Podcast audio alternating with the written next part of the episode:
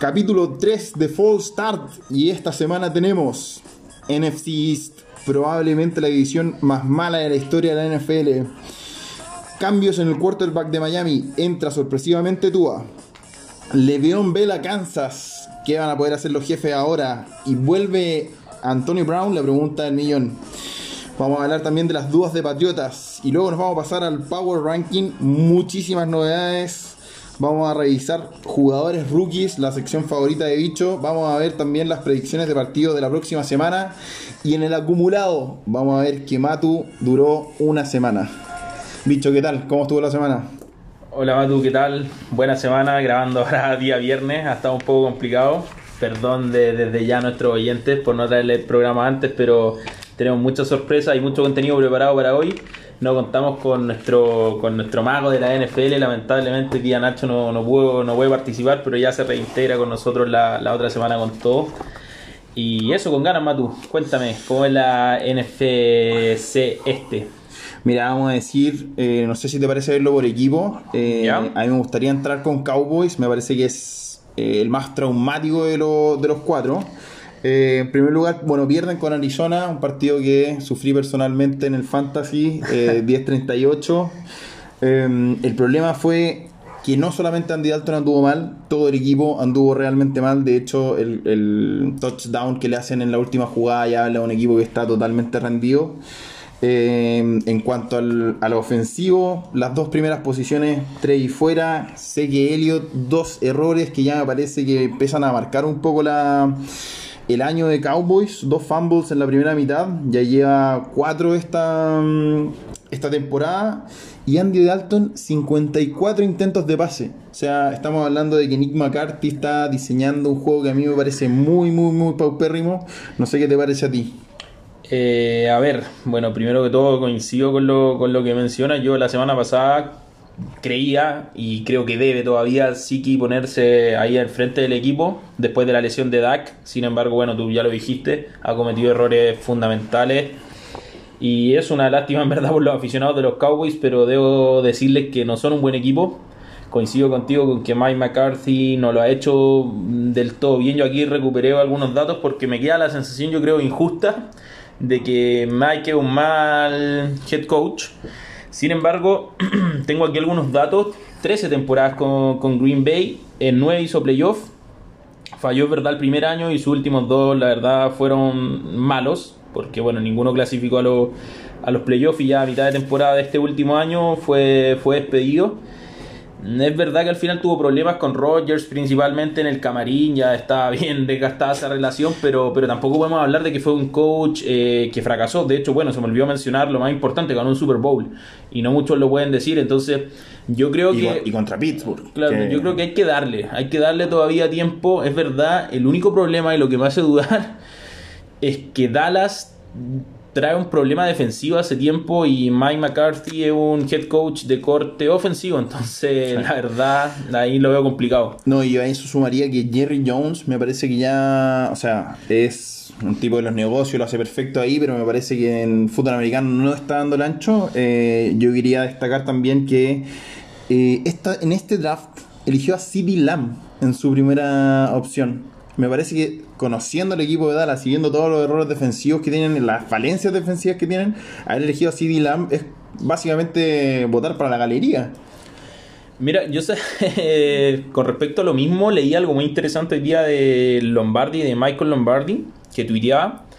Decía, mira, en los últimos 25 años tiene 10 apariciones en playoff los Cowboys. De esos 25 años solo tienen una final de conferencia en playoff y eso le ha, le ha meritado a Jerry Jones un Salón de la Fama en el 2017. Fue ingresado al Salón de la Fama del fútbol americano. Es cierto que en un inicio eh, Jerry Jones consiguió tres Super Bowls, un tanto polémicos y todo, pero ya estamos hablando de 25 años de fracasos, entre comillas, deportivos para una franquicia que es gigante. Entonces, sí. claro, yo creo que es momento de, de, un poco entrar a cuestionarlo. Es el jefe, o sea, ¿quién cuestiona al jefe? Pero, pero lo que no se puede negar es que Jerry Jones eh, también lo ha hecho bien en, en, algo que hoy en día en todos los deportes es importante, que son los negocios. Sí, sí. O sea, los Cowboys son el equipo más valioso del mundo de cualquier franquicia deportiva, de cualquier deporte. Entonces, tampoco podemos salir acá a matarlo porque... No, yo, o sea, lo que yo sí creo que tienen que hacer es un general manager. Que Jerry se, se encargue de, ser dueño, lo hace perfecto, me parece que en cuanto a marketing, gestión de la marca, etcétera, lo hace perfecto, pero me parece que ya tiene que dar un paso ahí en, en cuanto a elegir un general manager que le pueda y le permita dar ese salto de calidad a Dallas. Coincido, pero la verdad yo creo que por la personalidad que ha mostrado Jerry Jones, que no quiere que no tenga nadie que le haga ruido, que le haga contrapeso, no, no creo que quiera esa, esa figura. Oye, nos vamos ahora con Philadelphia Eagles con un récord después de anoche 2-4-1. Em, ha ganado, le ha ganado a San Francisco, eh, un equipo lleno de lesiones, a Nueva York Giants anoche, pero que en un partido que o sea, los, Giants lo tenían y en 4 minutos lo pierden increíblemente, y un empate con Cincinnati Bengals. Eagles, cacha, tiene la mejor diferencia de puntos de la división con menos 38. Es increíble. O sea, el resto de la divisional es pero no, no paupérrima, ya una cuestión increíble. Y eh, perdieron por dos puntos contra los Ravens, eh, que según The Ringer, uno podría decir que es el mejor partido que ha hecho algún equipo de esta división este año, que una derrota digna contra un contendiente en el fondo. No, sé, no sé cómo tú veías Eagles. Yo la verdad más que hacer un comentario de, Eagles en particular, porque ya vamos a hablar un poco más en detalle de ellos más adelante, eh, me quiero quedar con la división que como tú ya anunciaste es paupérrima. O sea, bueno, tú das datos acá y ya ven, hablamos recién de Dallas y no hace más que demostrarnos que, que esta es una división mala, la más mala de la NFL, pero con diferencia. O sea, los Eagles yo creo que se salvan un poco de, de, acá de, la vergüenza pública porque tienen gloria reciente, podemos decir, no ganaron un Super Bowl hace tanto, hace poco de hecho. Eh, y eso, o sea, yo también veo, no sé, en Washington creo que tampoco esperábamos más, por ejemplo, o sea, yo creo que es un equipo que nos no está dando lo que esperábamos, que poco y nada. Y Giants, y Giants sin su corredor tampoco puede hacer mucho, la verdad. Aunque sí, yo esperaba un poco más de Joe Judge. De este es su primer año, lleva un par de partidos, ha tenido muchas lesiones, pero no sé.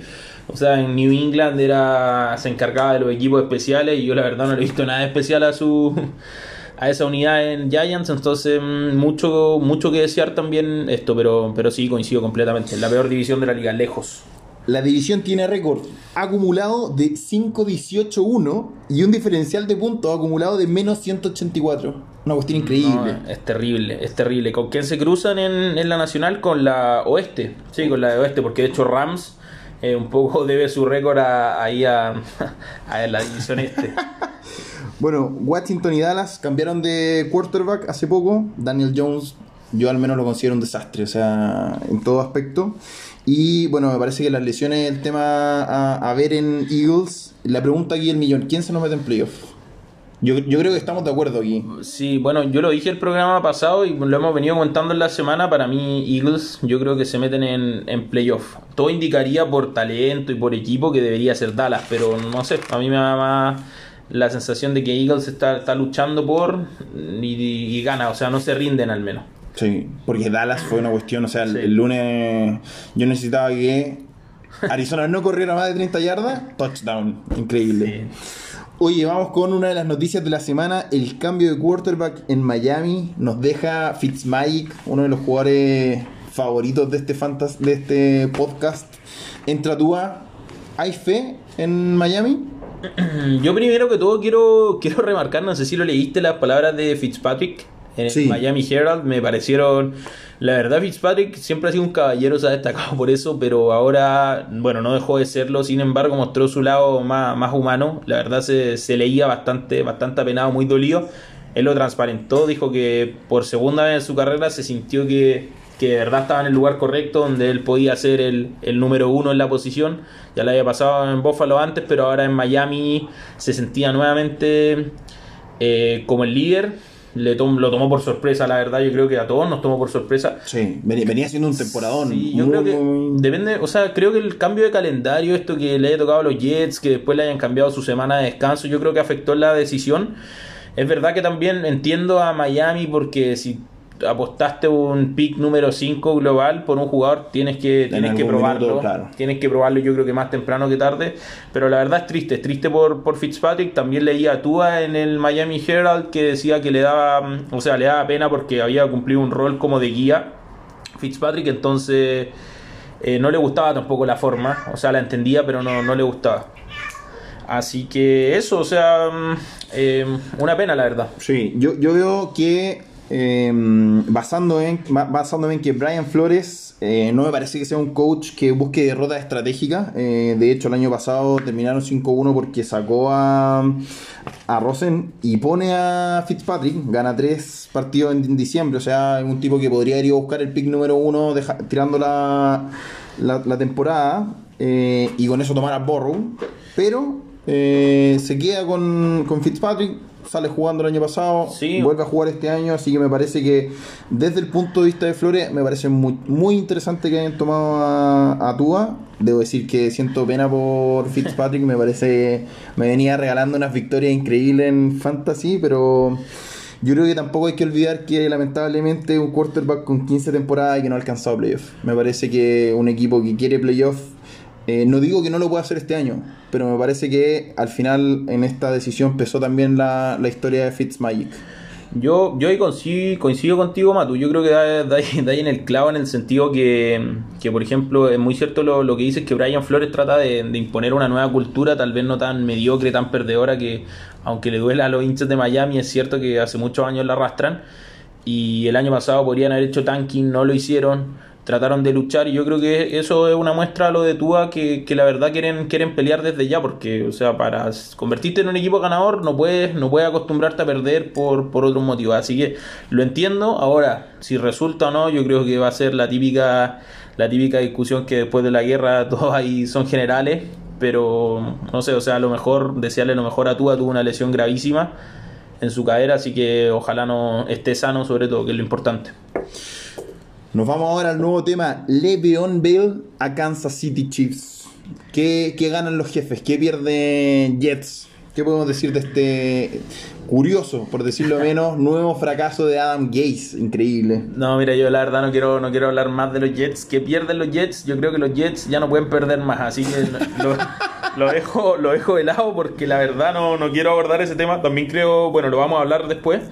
Pero mm, con respecto a Kansas, yo creo que Kansas gana un jugador, un jugador distinto. Es verdad que es un jugador distinto. Mm, también no leí, estuve leyendo las declaraciones de Levión que dijo que eligió Kansas City porque la ofensiva va bien con su forma de jugar. Yo la verdad mm. no sé qué jugador no se adaptaría a la ofensiva de, Kansas con, Andy Reid, con Pat Mahomes. O sea, yo creo que es un privilegio para cualquier jugador querer estar en, en ese equipo y que entiende la profundidad de la posición. O sea, draftearon a un, a un rookie, a Clyde, tienen a Williams, Thompson, pero aún así quería trabajar con Reed. Yo creo que también, como Nacho dijo, eh, tiene esa como espinita Levión de que quiere competir, quiere ir a por un Super Bowl, así que me, parece, me parece perfecto desde ese lado. Sí, a mí, a mí lo que me impresionó también es que dentro de las declaraciones eh, dice que este ya es un equipo armado, por lo tanto no tiene tanta presión. En Jets tenía que ser la estrella. Acá va a ser un jugador más, de los más importantes probablemente, por su versatilidad, pero el, peso del equipo no recae sobre él.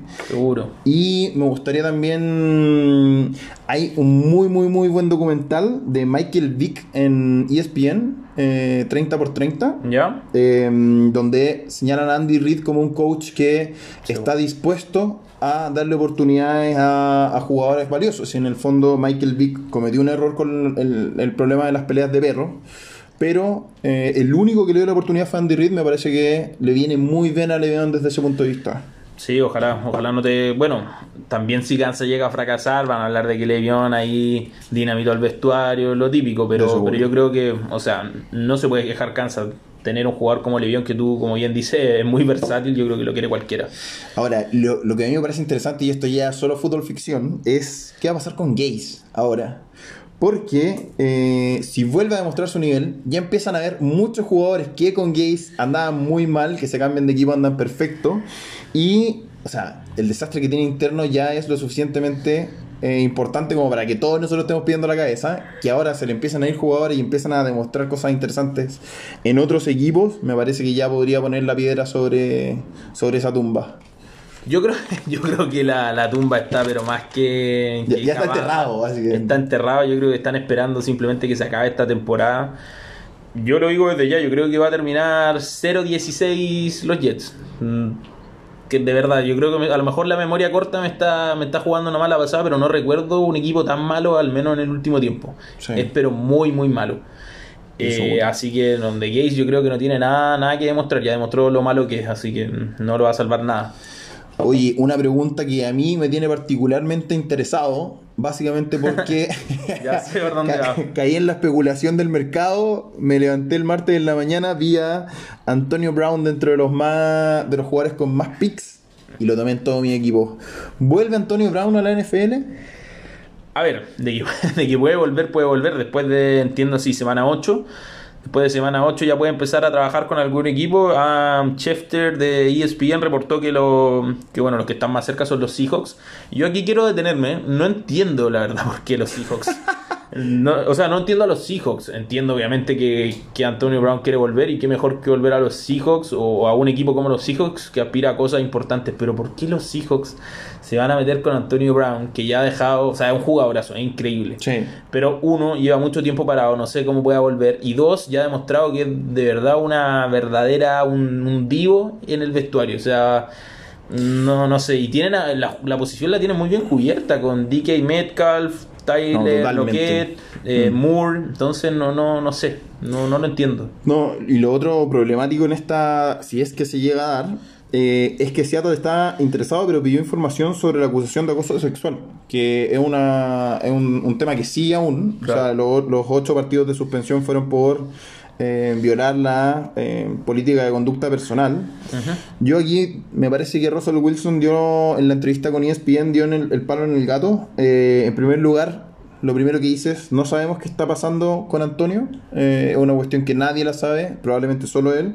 Y no sabemos la seriedad con la que se esté tomando esta potencial oportunidad. Em, que él le desea lo mejor, que nadie es perfecto, que Wilson quiere que vuelva a jugar en una suerte de lobby, pero me parece que yo estoy totalmente de acuerdo. No es un jugador que no necesitan, que les puede venir muy mal si es que les cae mal. Eh, y les puede, o sea, les puede matar en la temporada. O como dispararse los pies, no, de verdad no, no, lo entiendo, no sé, no sé. Yo creo que si va a ir algún equipo donde, o sea, si es que se va a ir, eh, donde necesiten apostar finalmente. Que un equipo que necesite algo. Adam Schefter también reportó que después de los Seahawks venían en como en una segunda línea los Bears, Chicago y, Ravens. Que Bears se podría entender porque le falta un wide receiver que acompaña a Allen Robinson. Totalmente. Los Ravens también estaban buscando un wide receiver. Entiendo que a la escuadra de, de prácticas sumaron a Des Bryant o lo iban a sumar. Estaban, hoy día leí Leí ahí a um, Rapoport que volvió al trabajo, no sé si te, enteraste. ah, no, no, no, ¿qué pasó? No, pues lo tenían. Lo, lo, tenían, claro, lo tenían suspendido ahí la. Ah. Lo tenía suspendido la liga por el tema de que creo que estuvo publicitando una máquina de afeitar, al parecer, no, no cumplía con la política, el protocolo, la normativa NFL. Pero. Pero ya volvió. Así que tenemos ahí a una segunda fuente muy, muy, muy importante. Hoy, para cerrar con la actualidad de esta semana, un tema que probablemente le duela al contertulio de Ñuñoa. Eh, dudas en Patriotas, una dura derrota contra Denver. Eh, un Denver que además solo le anotó goles de campo. O sea, no pudo hacerle un touchdown. La defensa yo diría que hizo, hizo el trabajo. El problema diría que está con la ofensiva. No sé qué opináis tú como fan, además de los Pats. La verdad, mm, no te voy a mentir, no me duele lo digo en serio, no me duele. No me duele porque yo creo que esta, estas dudas. No, tienes por qué mentirle a nuestro. No, no, estas dudas de Patriots se dan todos los años. O sea, esta conversación es como, es como, el, día, es como el día de la marmota.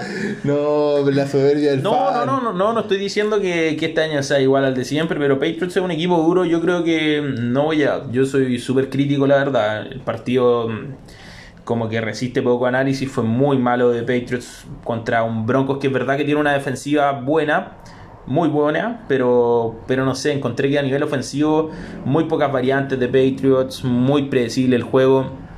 Y a nivel defensivo me llamó la atención que no hayan sido capaces de tener a un equipo como Broncos, que es muy unidimensional, que Drew Locke la verdad no representa, si bien conectó un par de bases, pero no representa una amenaza real a nivel aéreo. Entonces, como sabían que iban a correr, pero igual te corrieron. La verdad fue un, fue un partido que fue aplastante el dominio Broncos, no así en el marcador, porque obviamente Broncos tiene, tiene mm. muchas carencias ofensivas. Pero también quiero, quiero hacer ese, ese pero de que las últimas semanas han sido difícil, difíciles para Patriots. Le han cerrado las instalaciones por temas de, de COVID. No han podido practicar. No han, sido, no han sido semanas normales. Cam Newton ha estado ausente. Si bien jugó, venía reintegrándose sin entrenar, sin practicar. Entonces, no sé, yo creo que van a estar bien. Y a pesar de que, mm, que el otro día leí que desde 2002 a esta altura de la temporada no habían estado nunca con récord negativo. Entonces, o sea, eso es una cosa. Tan dos. O sea, están dos tres. Están dos tres. Es un mal récord para Patriots, pero es una locura también si piensas que de 2002 no están en una situación así. O sea, son 18 años en una liga que está diseñada para que cambie. Claro, que en algún minuto te toque bailar. Rompen todos los moldes. O sea, si estas son dudas Patriots, ¿qué queda para el resto? Mira, a mí lo único que me preocupa realmente de los Pats, porque yo, como buen fan nuevo de la NFL, los odio. no, pero a mí, o sea, Patriota me parece un equipo que siempre es interesante de ver. Pero, de acuerdo a Pro Football Focus, solo cuatro equipos tienen menor eh, dos safety coverage. O sea, es tan mala la ofensiva de, de, de, Pats, no en el sentido malo de talento, sino en el sentido que decías tú, como es tan predecible que van a correr, que la mayoría de los equipos ya ni siquiera le están poniendo dos em, safeties, están solo con uno. Entonces me parece que además es algo a lo que nos tiene acostumbrado Bill Belichick con ser muy estratégico, con tener una, un ataque muy balanceado. Entonces eso me, me, tiene preocupado, pero al igual que tú me parece que eh, o sea, Patriotas este año va a ser un equipo que va a lucharle igual que todos los años, la verdad. Mm, yo sí sigo a un periodista español, eh, Rubén Ibeas, que es fanático de, Cam Newton, fanático a muerte de Cam Newton, sabe mucho de fútbol, ahí para que lo sigan, si es que no lo siguen, yo creo que todos lo siguen. Eh, y le llama la atención porque el pobre Cam tenía muy poco lo que se dice skill players en Carolina y ahora le pasa lo mismo en, en New England. Finalmente, que un poco viene a concluir en lo que tú decís es muy difícil, tiene poco ese jugador ofensivo que te puede hacer una jugada impresionante y que te puede ayudar. Tampoco hay que quitar toda la responsabilidad, o sea, no hay que cargarle responsabilidad a Cam. Pero, pero eso, yo creo que van a estar bien. Yo creo que esta semana tienen una prueba complicada con 49ers, pero sobre todo le pondría abajo al partido con Bills que en dos semanas.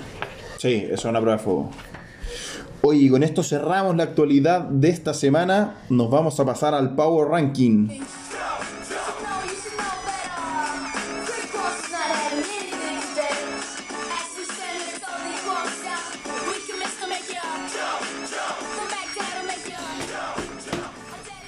Power Ranking bicho con muchísimos cambios. De hecho, yo diría que nunca habíamos tenido uno tan desigual en nuestros picks. Yo partiría con eso. Sí, sí. Estuvo, estuvo complicada, ¿verdad? La semana no nos puso a prueba. Algunos confiamos en, en ciertos equipos, otros no. Y bueno, así es la liga, cambia todas las semanas. El quinto de esta semana es Buccaneers. Tom Brady, una defensiva aplastante que cuando no comete errores que es una cuestión importante en la liga, no cometer eh, tantos fouls como venían mostrando, pero que cuando se dedican a jugar, o sea, le pasaron por encima a Green Bay. La verdad, bueno, algunos, aquí me voy a cargar una medalla. hay, que, hay que notarse sus su victorias. Sí, hay que cargar las poquitas victorias que tenemos. Ya anticipamos este triunfo de los, de los Buccaneers. Es un, es un equipazo. Yo, la verdad, me he anotado todos los partidos de, los, de Tampa Bay por un tema de, de Tom Brady. Me gusta ahí seguirlo y me parece un equipazo y tú, bueno, lo que tú dices, tienen muchas penalizaciones, eso los, ha ido mermando, han tenido varias bajas a la ofensiva, Tom Brady le pasa algo como, como a Cam Newton, estaba buscando irse a una ofensiva donde si tuviera sus skill players, los tiene, pero se le ha lesionado, ahora ya está empezando a recuperar las piezas, el equipo está empezando a entrar en ritmo, pero la defensiva es lo que es lo que es la principal punta, la lanza ahí de batalla de los de Tampa Bay, así que yo creo que es un equipazo que está para cosas muy, muy importantes si es que logra mantenerse disciplinado y ahí hay que tirarle la oreja al head coach porque él es el que tiene que mejorar, creo yo. Sí, sí, estoy de acuerdo. O sea, si a este equipo te toca enfrentarlo bajo estas condiciones en las que lo enfrentó Aaron Rodgers en playoff, veo muy, pero muy difícil que le puedan ganar. O sea, una defensiva completa y absolutamente dominante. O sea, a Aaron Rodgers no lo dejaron jugar en ningún momento. Y estamos hablando de Green Bay, que no es un equipo al cual eh, le pase comúnmente. Le pasaron por encima, así que bueno, a Bucks vamos a tener que ponerle ojo de ahora en adelante. Bicho ya lo había dicho, yo escéptico no lo había creído, pero tuvo razón. El cuarto, viajamos directamente a Baltimore. Bicho nos tiene novedades de los Ravens. A ver, eh, los Ravens ya vienen semana acá en nuestro pago ranking, alternando quinto, cuarto, creo que incluso se han metido tercero. Ahora los ponemos, los dejamos en el cuarto lugar. Bueno, yo he dicho que me parece un equipo súper ultra aplastante. He leído también ahí en redes sociales que hay muchos que tienen dudas, dudas con los Ravens. Yo la verdad no las tengo. Creo que todavía no están en su máximo potencial ofensivo. Sí mostraron una mejor cara este fin de semana. Es verdad, yo creo que la mar ya está carburando, se está activando. Sin embargo, tienen yo creo que esas cosas, estas ligas de semana a semana, que los equipos de repente se desconectan durante los partidos. Por eso me llamaba mucho la atención que Ravens ganara con tanta autoridad, porque es muy difícil ganar con mucha autoridad. Porque tiene que jugar 60 minutos muy concentrado y eso es difícil se relajaron, dejaron ir una ventaja de 16 puntos, estuvieron a punto de, que les empataran el partido, pero, pero salieron a flote y finalmente el récord es lo que importa. También quiero destacar que, que sumaron al defensive end, Yani Ngakue. De, de, Vikings, que Vikings parece ya está en modo demolición. Sí, no. Así que yo creo que una, bueno, una arma más para esa defensiva que ya, ya, es ya era temible, ahora que se cuiden. Nos vamos ahora con Tennessee Titans que subió, pero de una forma como la espuma. Dicho, de hecho, no estuvo de acuerdo aquí, lo puso cuarto. Lo voy a, hablar desde ya con nuestros seguidores, pero tanto Nacho como yo lo ponemos en segundo lugar. Mira, ya se ha hablado, ya lo hemos hablado en otros programas, es una, una ofensiva que juega a la antigua, eh, que si te logra poner puntos es muy difícil que se logren dar vuelta, básicamente porque tienen un camión de Eric Henry que no se para, no, para de correr, a mí eso me sorprende que no se canse nunca y con la potencia que tiene, pero esta semana me gustaría traer un dato de Tannenhill. Eh, mira, según Ben Badwin en The Athletic, Tannenhill es el segundo en eh, Competition Percentage Above Expectation. Toda la semana practicando eso. Y solo detrás de Patrick Mahomes, y es el segundo en eh, los puntos eh, esperados por jugada, solo detrás de Russell Wilson. O sea, de hecho, Ben Baldwin dijo, este, estamos viendo a un quarterback de élite, pero que estuvo en las manos de Gaze durante mucho rato. Eh, así que nos alegramos harto. Como highlights de Tennessee, bueno, ya lo hablamos, Hill, que es un quarterback de élite. Eh, Derek Henry, que probablemente sea, al menos para mí, el mejor running back de la liga. Eh, AJ Brown, un muy buen jugador de wide receiver. Y Jonu Smith, un tight end que me ha dado un par de victorias en fantasy que se, agradece. Está bien, Jonu. Y una ofensiva que ha notado más de 30 puntos en los últimos cuatro juegos. Así que me parece que eh, Titans es un equipo al que hay que ponerle ojo. todos esperábamos que se cayera en relación a lo del año pasado, pero se mantiene ahí en la pelea. Así que muy bien Titans. Eh, sí, Titans, pero nos, bueno, nos saltamos a Steelers. Nos saltamos a Steelers. Bueno, yo creo que acá Matu le ganó ahí las ansias de, querer hablar de los Titans, porque están ahí con Nacho muy subido en el carro de, Tennessee. Bueno, Matu ya lo dijo, yo, yo había puesto por encima a Steelers, así que quiero aquí reivindicar a, Pittsburgh. Para mí son el segundo, pero... Eh, por eso lo dicen. quedamos acá que, que iba a ser el tercero. Esa fue la, la conclusión, bueno, Steelers no hay que decir mucho, la verdad, vapulearon a los Browns, eh, pan de cada día, se lo vienen vapuleando hace años. Qué triste, pero me pareció tan triste. Pobre Baker, no sabía qué hacer en un minuto. Mm, llevan 5 cinco, eh, victorias, 0 derrotas. La defensiva increíble. Desde el 78 no tenían algo así, ya venimos sacando récords. Yo creo que en cualquier momento ya se van a poner como el mejor inicio histórico de, de Pittsburgh. Ojo con, yo creo que la baja que tienen de Devin Bush en defensa puede ahí resentirse, pero, pero son un equipazo. Para mí, de verdad, el segundo mejor de la liga. Y e insisto, yo creo que ya los tengo aburridos. Para mí son la sorpresa este, este año. Los Steelers se pueden meter ahí en el Super Bowl. Ojo. Mira, yo quise decirlo frente a todo nuestro público, pero dicho fue alguien que antes de partir la liga dijo: Steelers para mí es equipo de Super Bowl. Yo le pongo la ficha. Y vamos a, bueno, Titans en segundo lugar. Y primer lugar, no hay modificación. Kansas City Chiefs para nosotros el equipo más poderoso de la liga, dicho. Sí, bueno, yo creo que hablar más de Kansas, ya hablamos de Kansas. Claro, se estaba boteando bien ahí. Eh, yo creo que ya, ya aburrimos un poco, lo hemos dicho todo, Kansas, el actual campeón, sigue sigue ganando a sus rivales con, no sé si con autoridad, pero siento que todavía no han puesto la marcha definitiva, están, están ahí al acecho y con su récord. Y se le sumó Levión. Claro, se sumó Levión, o sea, yo creo que no hay mucho más que decir. Para nosotros sigue siendo el número uno. Con eso cerramos el Power Ranking de esta semana. Esperamos estén de acuerdo con nosotros. Si no, bueno, nos pueden, les vamos a dejar el mail de Nacho para que le puedan escribir después, porque él lo eligió finalmente. Nos vamos ahora con equipos que nos tienen interesados por algún motivo, pero que no entran al Power Ranking.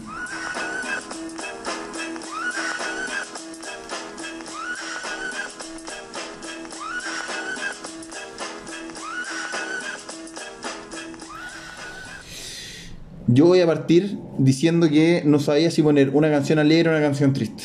Porque vamos a partir hablando de los Jets, de los cuales se puede decir solo datos malos, pero son tan malos que tenían una infinidad de datos malos. Me parece que el titular del The Guardian de esta semana define la situación en New York claramente. Eh, la liga está hecha para ser equitativa. Significa incluso que los equipos malos tienen algo bueno al menos, a menos de que sean los Jets. Los Jets tienen absolutamente todo malo, desde el dueño, los coaches, los jugadores que están hoy en día en la cancha son una cuestión increíble. Joe Flaco ya se vio eh, que solo el pelo es lo que le queda de élite. Eh, Gates está 7-15 desde que tomó los Jets. 8 de esos partidos los perdió con diferencia de doble dígito y 5 con más de 20 puntos. Están rankeados según eh, el Guardian como el peor equipo de la liga. Bueno, yo creo que no es novedad para nadie, pero 31 en ofensiva, 24 en defensiva. Y esto me sorprendió: 30 en equipos especiales. O sea, es realmente el peor equipo de la liga en todo aspecto y sentido. Pierden a León gratis. O sea, no, no gratis, sino que además tienen que pagar el contrato. Y eh, yo diría que lo único bueno que podemos decir de Jets, lo que yo le recomendaría es, ya, dado, que ya están en esta, que mantengan a Gaze, se vayan en una liga en la cual pierden todo y traten de tomar a Trevor Lawrence el próximo año a ver si es que algo puede hacer el pobre Trevor. Me parece que yo si fuese él, incluso me, no, no, no me, no, no me iría a ese draft. Yo coincido completamente, Matu. La verdad no, no le agregaría mucho más y esperar para los pobres fanáticos Jets que, pase, que pase la temporada pronto, se puedan deshacer de Gaze, ojalá tomen a Trevor Lawrence, ojo que Trevor Lawrence, si no equivoco, es Junior, es decir, podría postergar un año más su entrada a la NFL. Yo lo pensaría si voy a entrar a los Jets, de verdad lo, lo pensaría.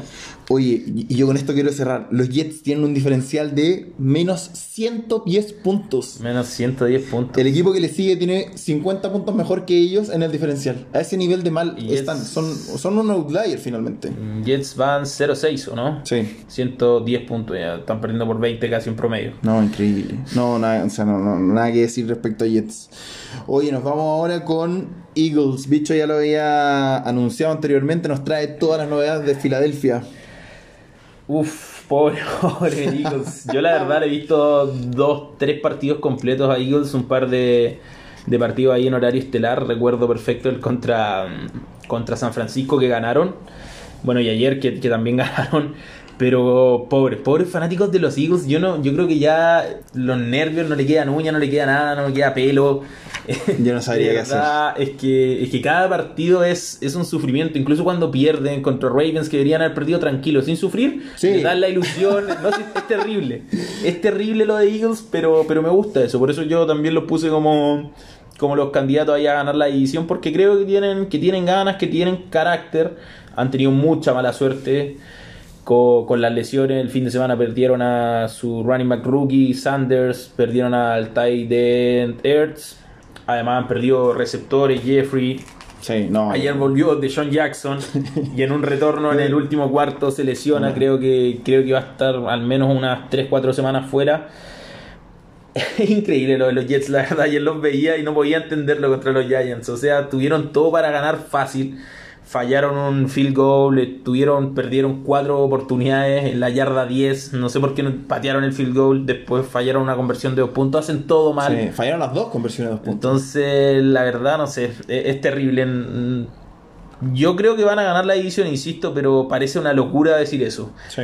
Wentz, la verdad, no está cuidando mucho, no está cuidando mucho el, balón, pero también hay que, hay que darle a Wentz, que creo que ha mostrado. No, ya ha mostrado carácter. Sí. Yo creo que ha mostrado carácter.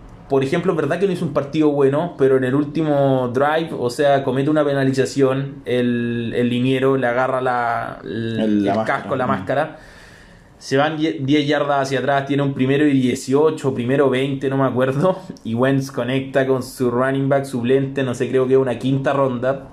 para, un, un touchdown impresionante y ganar el partido. Entonces también hay que darle alguna alguna Wentz. Yo creo que muchas veces le pegamos, pero, pero hay que darle, porque a los demás sí le, sí le felicitamos por su remontada, así que yo, yo me apunto ahí con, los, con Wentz.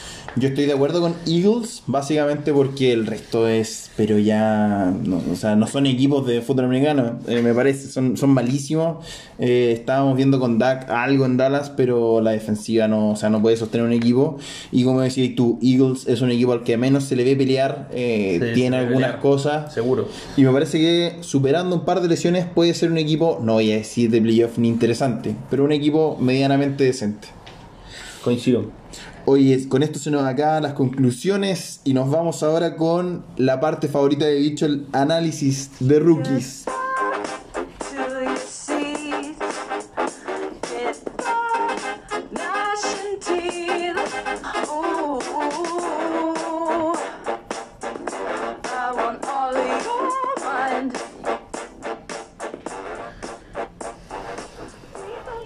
Bicho, un jugador que si yo hubiese sido él, esta semana lo hubiese pasado pésimo. Llegó Le'Veon Bell. ¿Qué podemos hablar de Clay? la primera selección de Kansas City. Bueno, primero, primero que todo, yo quiero aquí decir que es una lástima que no podamos contar con Nacho sí. para esta sección, sobre todo. Sobre todo porque siempre nos trae ahí sus datos picantes, sus datos sabrosos. Nos quedó pendiente, pero, pero bueno, ya la próxima semana nos, nos traerá mucha más, más información recargado, viene. A ver, sobre Clyde Edwards y Lair. Complicado el nombre. Sí, sí, muy, muy británico. Algunos. Pero tiene, tiene toda una lógica que te voy a contar. Mi. A los seis meses, su papá, el señor Edwards, de nombre Clyde también, se fue preso por posesión de drogas. ¿Ya? No, no, no, no, no, una situación para reír. No, pero bueno. 30 eh. años le dieron. Yo la verdad. Uh, no le voy a mentir. No, investigué más sobre, sobre en el fondo la, sentencia, pero me pareció un poco excesiva. Parte por los 30 años, o sea, no me hubiese reído. Yo pensé un par de semanitas, no sé. 30 años. 30 años por posesión, si no me equivoco, de cocaína. Insisto, no, no ahondé más en la, en la sentencia, pero me parece terrible 30 años.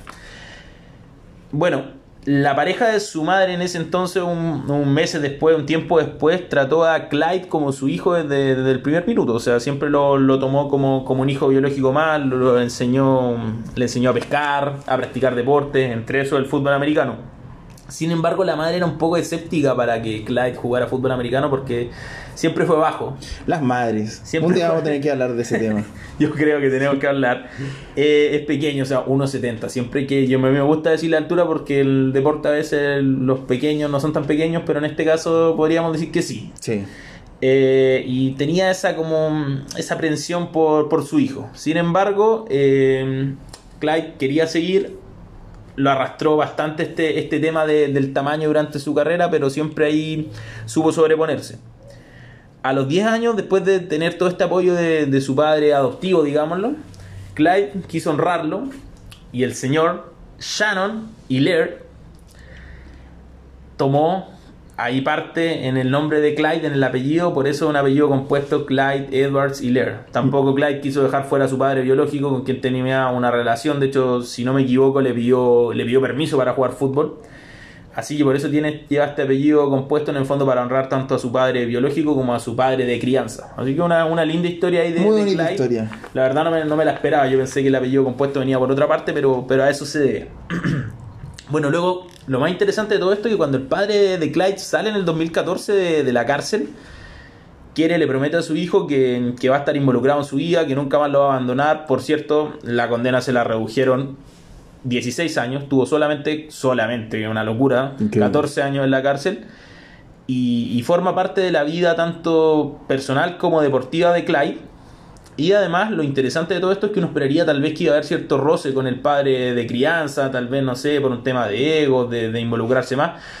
Pero se llevaron muy bien, se sentaban juntos, iban a ver los partidos, celebraban las jugadas, los touchdowns, las grandes jugadas de, de Clyde. Así que la verdad ha sido en ese sentido súper positivo el apoyo de ambos y, y lo agradece. Bueno, la increíble. creo que lo agradece. Sí, es raro, es raro ver esa situación. Sí, no, yo si fuese Podría mi haber- viejo. Podría haber cierto recelo, no sé. Totalmente, o sea, un- hay que pedir perdón y hay que entregar ese perdón también. Claro.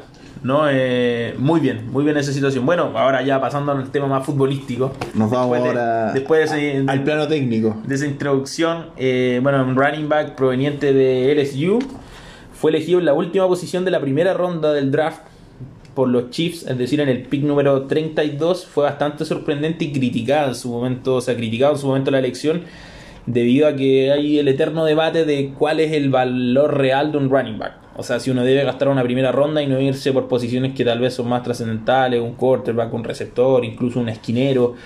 Pero no, los Chiefs dijeron, nos falta aquí una amenaza por tierra, queremos balancear nuestro juego, vamos a ir por Edward Siller y tomaron esa decisión.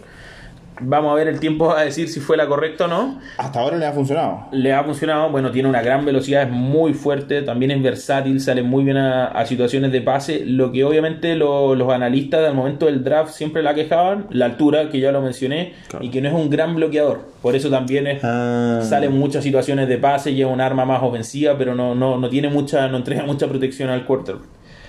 Eh, viene de su mejor partido como profesional, corrió para 161 yardas frente a los Bills. Y aunque se le viene como resistiendo el touchdown, de hecho tuvo una jugada donde anotó uno, pero por un castigo lo, lo anularon.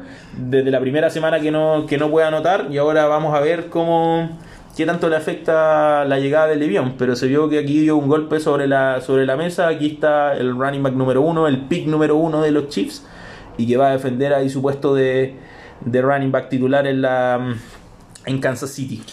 Yo en esta me la juego y creo que Levión le va a venir bien a Clay. Porque estaba corriendo gran parte del partido. Y quitarle un poco de presión a un rookie me parece que le puede venir bien también desde ese punto de vista. Tener un, un crack como Levión ver al lado también es Sí, siempre positivo. Yo creo que también le va a venir bien. Oye, y ahora nos vamos con Matu. Nos trae noticias desde Hawái. Eh, y vamos a poner la canción de Maluma, pero ¿Quién si no? Claro. Mira, lo primero que voy a decir de Tua es que eh, pensé mucho en la tarde si dar este dato o no, que es el nombre. A ver, a ver. Tua Niga Manuole Pola. Apodo de- Estoy de acuerdo con la gente en haberle puesto el apodo. Hawaiano de padres samoanos. eh, voy a decir que tiene tantos datos Tua que va a ser un, un picadillo. Bueno, lo primero, el dato que nos gusta en False Start. El dato familiar. eh, desde niño su inspiración fue su abuelo, Seu. No, no quise buscar el nombre porque para qué. Y em, fue el primero en creer que Tua podía ser una estrella de la NFL y le pedía que cada vez después de un partido le fuera a comentar cómo había sido el partido, eh, casi en una forma de informarle, o entregarle un reporte. Así que su abuelo fue finalmente el que lo, le entrega este interés. Tua, Tua pensó de hecho en dejar el fútbol, dada la muerte de su abuelo en 2014, pero su padre lo convence de que una mejor forma de honrarlo era seguir jugando y llegar a la NFL. En 2017, y este dato me parece muy importante, eh, reemplaza a Hurt en la final del campeonato nacional por el mal juego que estaba teniendo. Lanza el pase ganador de 41 yardas en overtime cuando Georgia había metido el field goal. Así, sale MVP del juego, así que me parece que esto es relevante en el sentido en que Tua puede ser un jugador de plug and play. O sea, puede entrar la próxima semana y hacer un gran partido ya lo demostró en una final de eh, fútbol colegial. Después pierde, eso sí, en 2018 contra Trevor Lawrence y Clemson, 44-16, una derrota bastante crítica para Tua. Tua es cristiano, eh, lo dejo ahí solamente. Eh, pero me quiero ir por este, este lado que me pareció interesante y es que Tua es diestro natural, pero su papá lo entrenó siendo niño porque el papá era zurdo y quería que él también fuera zurdo. entonces lo enseñó a ser zurdo. Y en una declaración ahora, hace poco, dice: Solo soy bueno lanzando con la zurda. Si hubiese sido diestro y me hubiesen dejado jugar con la derecha, no hubiese llegado a la NFL. Así que cariño por su padre de tener el hombre. Claro, yo creo que ahí hay algo de, mucha creencia también. Totalmente. Bueno, y cuando firma con Miami, firma con la derecha, de hecho, para no correr la, la tinta. Así que vemos que realmente es diestro natural. El último quarterback que jugó zurdo fue Kellen Moore en 2015 desde entonces, 115 mariscales, 116 mariscales han lanzado un pase en la NFL y todos han sido diestros. Una cuestión increíble. Es increíble. Y Young, el quarterback de San Francisco, que es el mejor zurdo de la historia, eh, en una entrevista respecto a Tua, él decía que hay algo malo en la liga, estadísticamente hablando, porque no puede ser que hay una 10% de la población zurda y más o menos 30 son los quarterbacks en 100 años de la NFL que han jugado la zurda. Sí, yo creo que pasa un poco por esquemas. Los esquemas están diseñados para diestros y, es bien muy importante los esquemas por hacia dónde sale, de partida desde dónde tu tackle izquierdo en este caso habitualmente te cubre tu lado ciego, entonces el izquierdo ahora tendría que ser el derecho, la salida, es todo, es como que toda la mecánica al revés. Yo creo que casi que es conducir como por el otro, por el otro lado. Entonces, no sé, yo creo que la verdad no es muy a lo mejor no es muy eficiente tener que adaptar todo eso. Va a ser interesante, la verdad, ahora que lo pienso, cómo Miami va a adaptar todo, todo esto para, para Tua.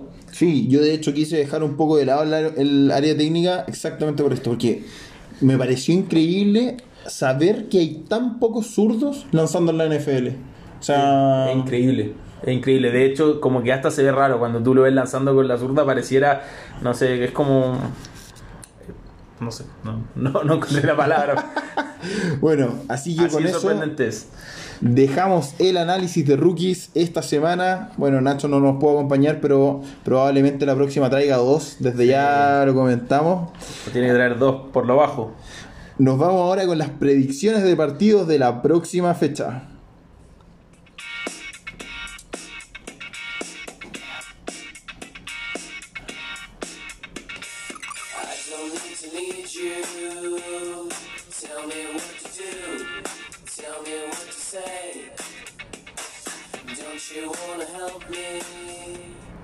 Partimos con la canción Never Win porque hay un cambio en el coronado como el mago de Fall Start. Matu que tanto habló la semana pasada, perdí eh, de manera histórica.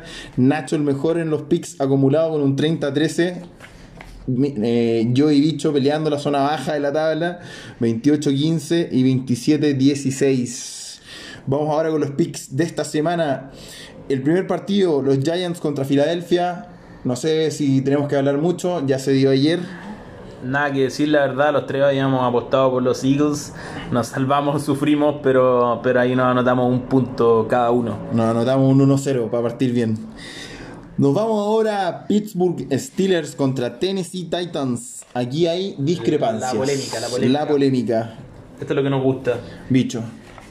Parto yo. Bueno, yo representación de, Nacho como Steeler y bueno, y de mi persona también voy con Pittsburgh.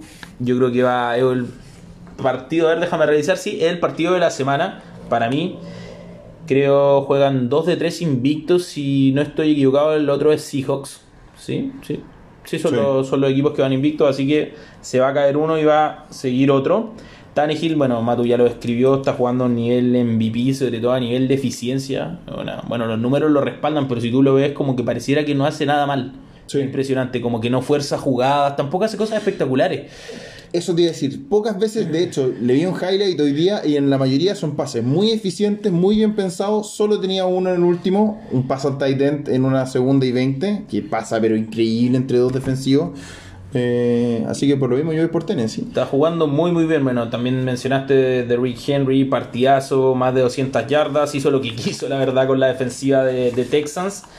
Ahora, por otro lado, la Steelers son una defensiva durísima, sobre todo por tierra. Yo creo que ese es un punto fundamental. Y ahí, y ahí para mí está el partido. O sea, la defensiva de Pittsburgh por tierra contra The Rick Henry. Porque los Titans tienen una particularidad que muchas veces por tierra son muy ineficientes. O sea, corren 2, 3 yardas, pero te machacan, te machacan, te machacan. Y Henry saca una jugada de 60, 70 yardas. Que no tengo en mente el dato, pero estoy seguro que en jugadas, si no me equivoco, de más de 70, 80 yardas de Rick Henry en los últimos 2 o 3 años tiene 3 y el resto de la liga también tiene tres. Algo así. Sí, en The Ringer está, ahí lo leí. Algo así. Entonces, este, este proceso de que te machacan, te machacan, te machacan, hasta que, hasta que un momento por cansancio te revientan. Ahora, una segunda clave es que los Titans perdió a su tackle titular a Taylor Lewan. Entonces yo creo que ahí los Steelers pueden hacer un poco de, de mella a la defensa, oh, perdón, a Tannehill, dado que Steelers cargando son muy muy fuertes. Yo me inclino por Pittsburgh, creo que va a ganar ese duelo que, ya planteé, pero el partido es muy, muy cerrado. Sí, yo la verdad me creí que me, iba a acompañar en esta, en esta selección. Yo dije, Bicho se va a jugar con Tennessee. Em, me parece, como dijo Bicho, al final este partido se va a definir por si logra Henry romper la defensiva de Steelers. Me parece que Steelers en la defensiva de la liga. Eh, si bien hemos em, destacado a Colts, básicamente porque la ofensiva no hace nada. En este caso tenemos una ofensiva que también se ve muy bien acompañada por Big Ben, una muy buena temporada de Big Ben.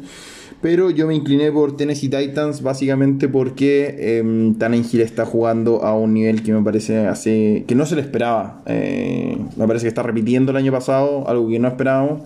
Así que vamos a ver ahí quién... Estos son los partidos que la semana pasada a mí me, me destrozaron. Estos son los que perdí. Nos vamos ahora con Carolina Panthers contra los Santos de New Orleans. Nuevamente hay discrepancia. Yo aquí no sé si te cambiaste. Yo sí, me cambié en la tarde, la verdad no estaba muy seguro. Tengo muchas dudas. Quería esperar el reporte de, lesionados de Saints. No apareció ayer, apareció hoy. Y bueno, aquí ya dijimos que pick jugado no se puede cambiar lo hubiese cambiado. ¿Para qué te voy a mentir? Porque Sanders está en la lista de COVID y Michael Thomas no juega de nuevo esta semana porque se resintió de su lesión, así que te cuento para el fantasy. No, ni me digas.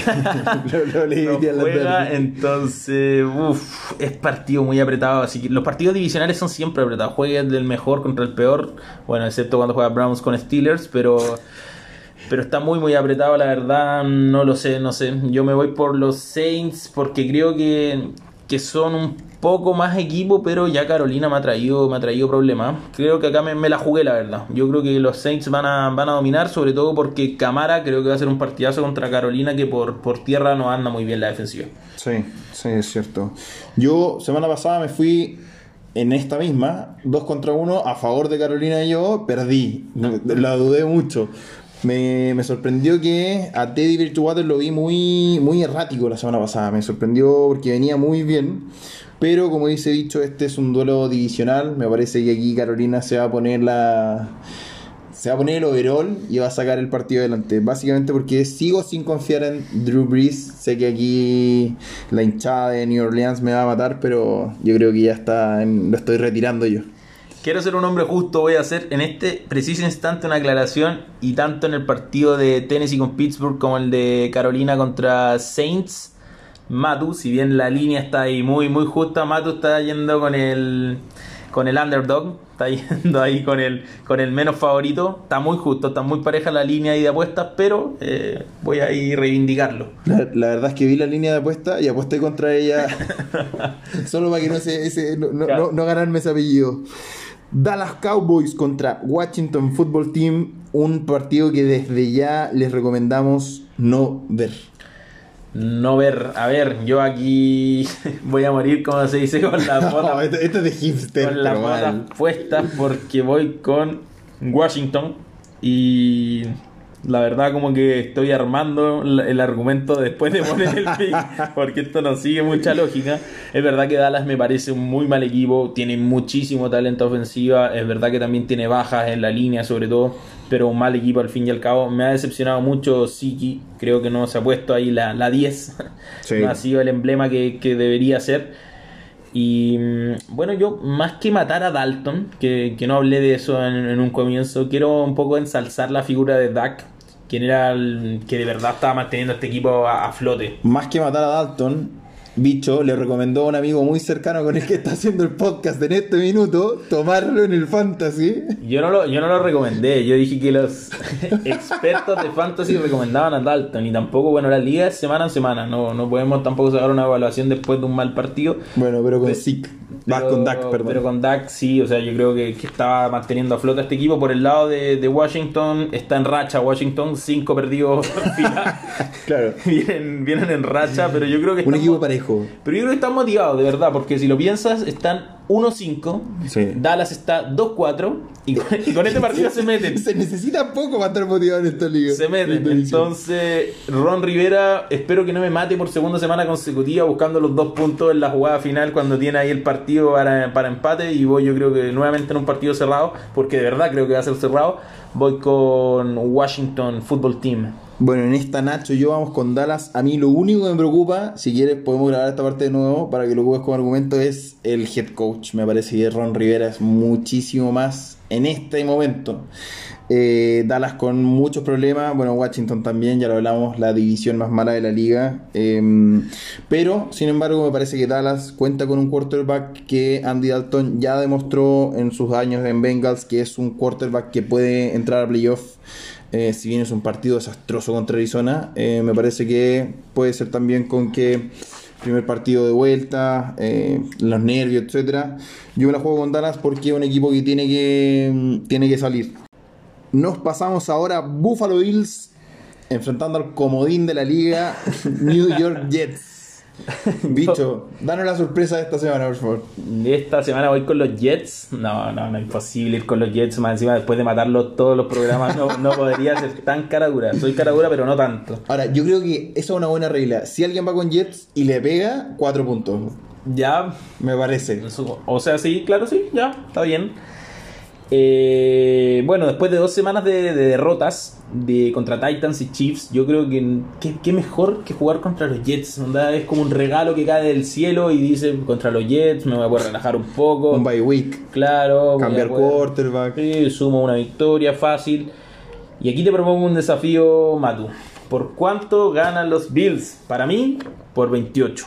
No, corto. No, no, no, no, no, no, no, no, no, no. Yo te iba a tirar 40, pero ahora voy a recalcular. Eh, mira, yo diría que en esta apuesta lo más importante es saber si Bills quiere meter puntos o no, porque si quiere meter puntos puede meterle hasta el último cuarto. No, si no afloja, le puede meter 100, creo yo. Por eso, pero esa es la gracia, tienen que jugártela. Yo digo 28, ¿tú? 35. 35. Sí, un 35. Lo otro que te quiero decir, y aquí también me la voy a jugar, tampoco tanto. Yo, bueno, ya lo dije. Para mí Jets termina 0-16, lo cual es muy difícil de lograr, es casi tan difícil como 16-0. Y creo que son la fija del survival. Sí. A mí me ha servido. Yo todas las semanas contra Jets busco ahí el rival, ese. Es más, yo te voy a subir la apuesta con Buffalo y te voy a dar el marcador final de Buffalo. El marcador final. 38-3. 38-3. Sí. Ahí, ahí la dejo. 35 puntos de diferencia. Yo 35-7. ¿Más los 28? Sí. Sí. 35-7. Oye, y mm, en relación a New York Jets, o sea, sí, amigos, por favor, si están jugando un survival, todo contra Jets, al que sea. Siempre. Ahí se van a mantener vivos, seguro. Nos vamos ahora a Cleveland Browns contra Cincinnati Bengals. Aquí unanimidad. Eh, yo esta, debo decir que fue el último pick que tomé, me costó muchísimo, eh, pero nos vamos todos con Cleveland. Un equipo que está para otras cosas, creo yo. O sea, Cleveland está peleando por meterse a playoff. Eh, si bien tuvo una derrota durísima contra Steelers, un equipo que ofensivamente hablando tiene mucho talento. Me parece que, bueno, esta fue una discusión que casi, que casi sale hoy, pero la de Baker Mayfield, a mí me parece que que ya es un quarterback que es el problema de Cleveland. Sin embargo, Cincinnati está dependiendo de un rookie. Eh, y el otro es un equipo que, como ya dije, está para playoff. Así que nos vamos con Cincinnati Bengals esta semana. Detroit Lions, Atlanta Falcons. Nuevamente unanimidad. En este caso, todos nos fuimos con Atlanta Falcons. Eh, no sé si da para decir que hubo buenas sensaciones la semana pasada, pero una victoria que se notaron y por contraparte Detroit Lions ya me parece que es top 3 de los bottom, o sea, bottom equipos de esta temporada. Patricia me parece que es cuando se vaya Adam Gaze, me apuesta que vamos a empezar a hablar de Patricia para el próximo head coach que sea. Ojo, yo acá también quiero, quiero remarcar que al momento de cambiar ayer en la tarde a Saints, también cambié a Lions, porque yo tenía Lions. La verdad. Me dejaste solo en esto. Creía que iban a dar. no, yo, o sea, yo voy con. Yo voy con Falcons. Pero hasta ayer tenía mis dudas y sigo, las sigo teniendo. Es que la verdad los Lions son un equipo tan impredecible que me asustan. Yo de verdad no nunca jugaría con Lions ni a favor ni en contra porque no sé. Mucho riesgo. Demasiado riesgo. Para poco pago. Así es. Green Bay Packers enfrentando a Houston Texans. Unanimidad, bicho. Sí, una unanimidad. Es verdad que, que los Texans están ahí reviviendo. Tuvieron a tiro a tiro la victoria, a tiro la victoria de mm, contra los Titans, hubiese sido una tremenda, tremenda, tremenda victoria, pero de, de los casi como hemos dicho no se vive. Los Packers vienen de ser pasados por encima por los Bucks, o sea, una total decepción, una nueva derrota de esas que dejan media en Green Bay, que ya nos tienen acostumbrados en, en los últimos años. Sin embargo, creo que, que se van a reponer que son un mejor equipo, son un mejor equipo que los Texans y yo creo que, van a salir con la victoria, la victoria esta semana. Repite dicho, Seattle Seahawks visita Arizona Cardinals. Bueno, me imagino que te enteraste que este partido lo corrieron para el horario prime está el Sunday Night Football. Mira, la verdad es que no, lo sabía. Lo que pasa es que el tema Raiders con Bucks que jugaban en el Sunday Night Football lo, lo decidieron correr a la segunda franja por un tema que Raiders estaba con casos de COVID. Entonces quisieron darse el margen, no iban a perder el partido Prime, iban a suspenderlo un día antes, hubiese sido mal negocio. Eh, sin embargo, entiendo que los Raiders ya no, tuvieron positivos hoy. Entonces ese partido no se movería, pero por precaución decidieron jugar, eh, mover el Seahawks contra Cardinals al horario prime. Y bueno, partidazo, yo creo que una decisión muy acertada porque no sé si sea el mejor partido tal vez a nivel de fútbol, pero eh, va a ser muy muy entretenido. Tiene Seattle viene a un nivel histórico mal, para mal defensivamente, permitiendo yardas, si no me equivoco, desde Colts en 1950 no se veía una defensiva que permitiera tantas yardas. ¿En serio? Así es. Y sin embargo logran escapar, buscan Houdini y Wilson, logró escapar nuevamente contra Vikings, también Vikings puso de su parte. Y además ha sido una defensa mala, muy mala, pero muy oportunista también. Han tenido 10, 10 han generado 10 pérdidas de balón, así que bien por ese lado. Y esta semana puede ser que vuelva Jamal Adams, todavía no se sabe. Por otro lado, Kyler Murray me encanta, siempre lo digo, muy entretenido de ver. Pero también me desespera verlo salir corriendo con esa displicencia que toma el balón, en la mano, en la mano de adentro. Mm. O sea, yo creo que se va a venir la pérdida próximamente. Y me extraña que no esté buscando y no se esté tanto, no se esté conectando tanto con Hopkins. Creo que. Dime, dímelo a mí que. claro. Mato lo sufrió ahí en carne propia que es uno de los tres mejores receptores de la liga, para muchos el mejor. Y yo creo que eso es un tiroteo, es un tiroteo de puntos, dos defensivas que permiten mucho, pero en el horario prime yo tengo que ir siempre con Russell Wilson porque es para mí uno de los mejores de la liga, si no el mejor. Y es un partido, yo creo, más cerrado de lo, de lo que muchos creen. No obstante, los tres vamos con, con Seattle. Voy a agradecerle a Dicho porque en este minuto en que estaba en silencio acabo de dejar a Seattle en Fantasy fuera en la defensiva, no, no, tenía ese dato. Y entra Denver a titular esta semana. San Francisco 49ers enfrentándose a el equipo de dicho New England Patriots. ¿Cuáles son las razones que vas a inventar esta semana? bueno, no solo yo, sino que también Nacho va con los Patriots. Yo creo que esta semana los Patriots van a demostrar que, que no son un equipo de, de perder en, en, semanas consecutivas. Es verdad que perdieron en teoría en semanas consecutivas, pero con un valle entre medio, con situaciones extrañas. Ya tres derrotas en fila sería, sería muy extraño. Es un partido parejo de equipos, dos equipos muy necesitados con poco margen. Eh, yo creo que New England va, va, a salir victorioso porque creo la verdad que están, están mejor coachados. Yo creo que Shanahan ha dejado bastantes dudas. Veo un, un tremendo coordinador ofensivo. Ahora como head coach me perdonan los 49ers, no lo encuentro malo, pero no me convence. Y ahora está jugando contra Bill Belichick, decir, una situación de necesidad. Mm. Y me enfrento a Soto, yo creo que va a pasar por cocheo netamente. Sí, yo en esta voy a eh, ir contra la lógica. Em, me juego con San Francisco, básicamente porque es del partido que le vi a, los Pats la semana pasada. Hace mucho rato que no veía un equipo que, como decía Bicho, no le pasó por encima porque no, no logró ser lo suficientemente profundo en la zona roja, pero le pasaron por encima. Eh, y yo creo que San Francisco en una época de necesidades va a aprovecharse, va a revisar ese video y se va a hacer cargo de esta victoria, con la cual Matu se podría alejar o quedar ya en el, en el último lugar. Jacksonville Jaguars visitando a Los Ángeles Chargers. Bueno, acá no tenemos muchas dudas, los tres coincidimos, vamos con los, con los Chargers, vienen de una derrota durísima los pobres Chargers contra los Saints, espero que esta bye week, además de hacerlo recuperar jugadores, también lo haya hecho eliminar esos fantasmas que, que están ahí rondando por Los Ángeles.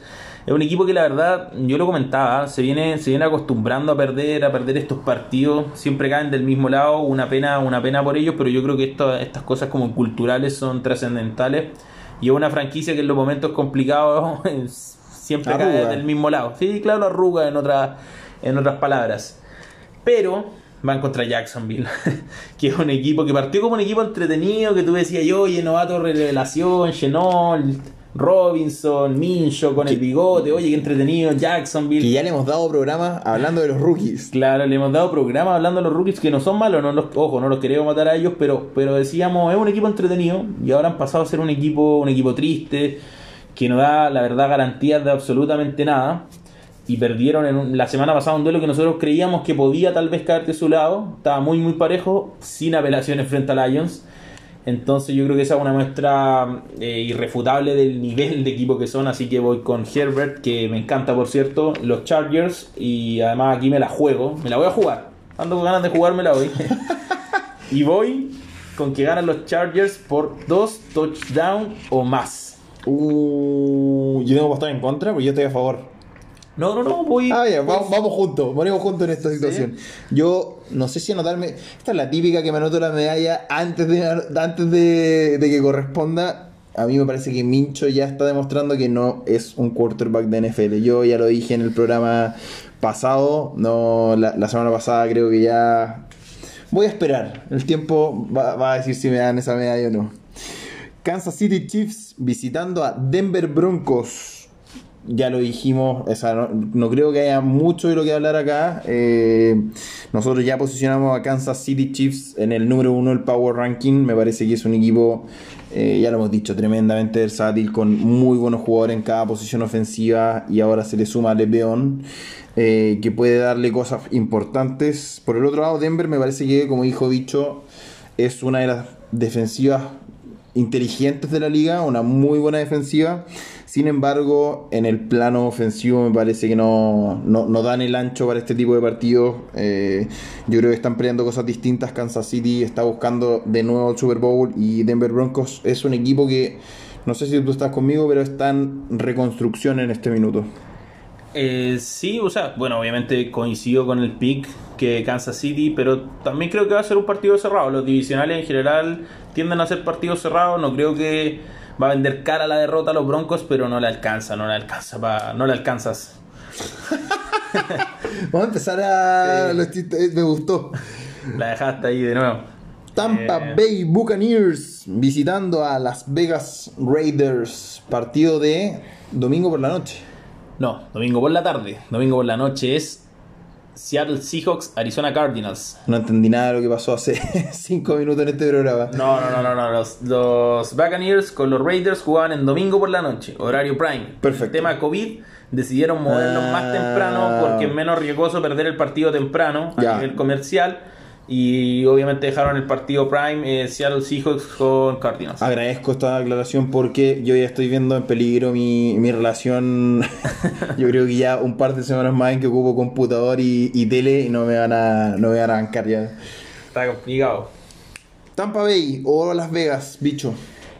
Bueno, acá coincidimos los tres con, Tampa Bay. La verdad, eh, creo que me Estoy aquí haciendo la salomónica, yéndome por los dos lados, pero me parece extraño que nadie, nadie se lo haya jugado con los Raiders. Yo creo que es un partido abierto, la verdad.